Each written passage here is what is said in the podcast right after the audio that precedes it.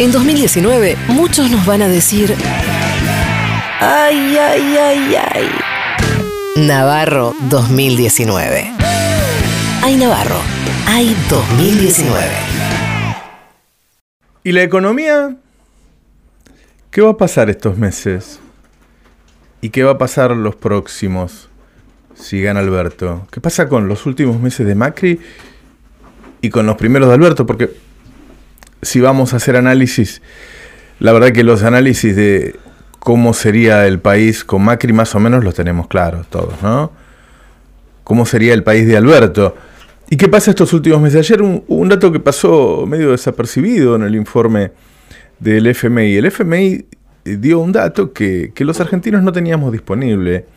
Y es que las reservas netas del Banco Central son de 11.900 millones de dólares. Solamente 11.900 millones de dólares. Está a punto de romper el piso de los 10.000 millones, de entrar en zona roja, de peligro. Ese es el dinero disponible para pagar deudas, es decir, nada. Muy poquito.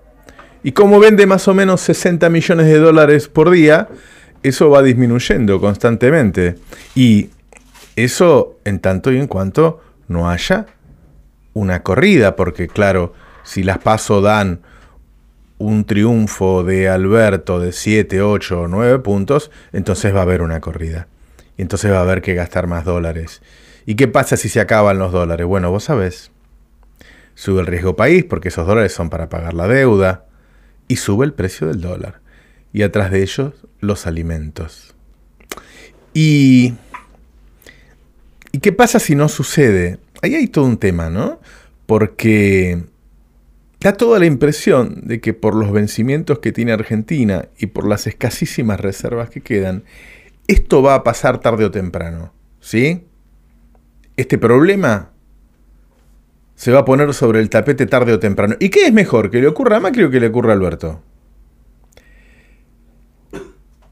¿Qué es mejor, que Alberto asuma caminando el precipicio o que el que se caiga es Macri. Recordemos, cuando asume Néstor Kirchner, Dualde se había comido toda la devaluación, para mi gusto mal hecha, este, la salida del, de la convertibilidad. Había pasado la parte oscura. Néstor, es cierto, recibía un país minado de pobreza, de desempleo, de indigencia, pero la bomba ya había explotado. ¿Le dejará a Macri una bomba por explotar a Alberto o le dejará la bomba explotada? Y vos decís, pero ¿qué diferencia hay, Roberto, que ocurra esto en noviembre o en diciembre? Bueno, que al que le ocurre es el culpable. Que al que le ocurre es el culpable. Un gobierno como el de Alberto, que asumiría con los poderes fácticos en contra, con Estados Unidos en contra, con Brasil en contra, con el FMI en contra, si encima se encuentra con que a los tres meses se tropieza, la pucha, qué problema, ¿no? Entonces, si esto va a ocurrir y por las escasas reservas que, que quedan es muy factible que ocurra, bueno, que le pase a él. Eso es un tema. Y lo más factible es que le pase a Macri. Lo más factible es que en ese corredor desde las PASO hasta la primera vuelta, Macri tenga una corrida cambiaría importante. ¿Y qué va a pasar después? La, la fuga de los últimos 12 meses de Macri es mayor que de las 12 años de Cristina y Néstor. ¿Y por qué? Bueno, primero porque obviamente los organizadores de la fuga son ellos, los grandes fugadores están en el gobierno, pero además porque desarmó todo tipo de control de cambios. Y no solo eso, sino que han logrado eh, que la gente piense que es algo así como una mala palabra el control de cambios. Han logrado que algo que ocurre en todo el mundo, de hecho ocurre acá, en, Chile, en Colombia, en Perú, que el país cuide las divisas, sea una mala palabra. Hay una fuerte presión, ellos le pusieron un nombre este, cepo, que lo extienden a cualquier cosa, ¿sí?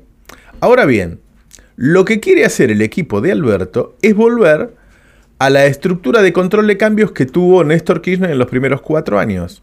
Es decir, que el campo tenga un tiempo para liquidar, que no sea indefinido, que dentro de los seis meses, por ejemplo, tenga la obligación de liquidar las divisas. ¿Para qué? Para que haya oferta de divisas en Argentina. Que cuando vengan los inversores tengan encajes, es decir, que si, quieren, si quieren ir corriendo, armar una corrida en un momento, pierdan esos encajes, que en general son el 30% del capital que ingresaron. Que haya un límite importante, pero límite al fin, un millón, dos millones, tres millones de dólares por mes. Es decir, que no te puedas llevar 500 millones. Esas cosas las quiere hacer Alberto y fueron normales en toda la historia argentina y son normales hoy en el mundo. Pero en Argentina se está intentando decirle a la población que eso es algo así como comunismo, populismo o llámale como quieras. ¿Y, ¿Y qué otras cosas va a poder hacer Alberto? No mucho. Va a estar caminando en un precipicio tratando de no caerse. Pero me decían algunas cosas y mirá, eh, el PAMI está entregándole medicamentos a 2 millones de personas menos que en 2015. Bueno, eso se va a solucionar de inmediato. El PAMI le va a dar medicamentos a todos. Y el plan remediar para que todo argentino que no pueda comprar medicamentos lo va a tener, claro que lo va a tener. Es decir, todas esas aberraciones en las que fue incurriendo este, el macrismo van a ser solucionadas rápidamente, en los primeros meses. Y se va a detener, y se va a detener la caída. Y se va a detener la caída. Es muy factible que no haya una baja de tarifas, pero sí va a haber una desdolarización de las tarifas. Es decir, las tarifas no van a subir al ritmo del dólar. Y seguramente se va a mirar qué pasa con la tarifa social, qué pasa con la gente que realmente no la puede pagar. Es decir, se va a trabajar mucho en lo micro porque en lo macro va a estar contra las cuerdas. La, lo que tiene que evitar Alberto Fernández es un default. Un default que si parte de 40 a 45% de pobreza nos lleva al 80, nos lleva a, a la Venezuela pre-Chávez, que es la que no les gusta a, nuestros este, economistas vernáculos, pero era cuando llegó Chávez y los últimos 50 años antes de eso, Venezuela tenía 80% de pobreza siempre.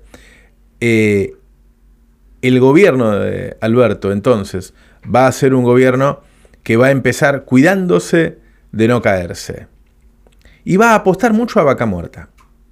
Va a apostar mucho a vaca muerta. Ahí va a haber grandes discusiones porque a veces tenés que ceder a algunas empresas para que inviertan, pero una parte importante de ese proyecto es llegar a 2023 con un ingreso de dólares por exportación de 40 mil millones de dólares. Eso cambiaría totalmente el sector externo argentino. Haría que dejen de faltarnos dólares, por lo tanto dejaríamos de correr atrás del dólar, que es el gran problema que tuvimos en las últimas décadas. Va a haber que hacer algunas inversiones, que esperar que las traigan, que negociar, que ceder seguramente para exportar el gas, va a haber que exportar gas licuado, va a haber que poner una tremenda empresa ahí que cuesta como 6 mil millones de dólares para que haga ese trabajo, pero todo está dado para que ocurra. Es decir, van a ser años en los que vamos a dejar de caer, en los que se van a recuperar rápidamente algunos derechos que se perdieron de manera vergonzosa, y que si todo sale bien, y que si no explota, puede tener el filán feliz de una vaca muerta que nos tranquilice, que nos saque de la crisis y que con esos dólares podamos invertir para industrializar el país. Un proyecto peronista. Ahora, para llegar ahí tenemos que saltear estos meses. Entre las PASO y octubre hay peligro. Porque también la cuestión es que también que la corrida la tenga Macri, pero que no valga 100 el dólar, ¿no? Porque si no, si vale 100 estamos todos muertos.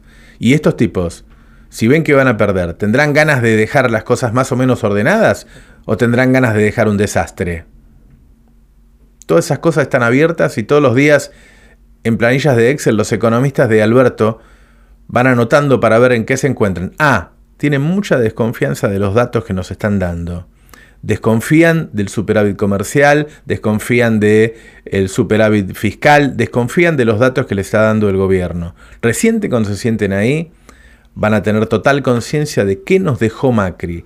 Lo que se sabe es que la herencia es muy, muy, muy pesada. Reviví los mejores momentos de la radio. El Destape Podcast.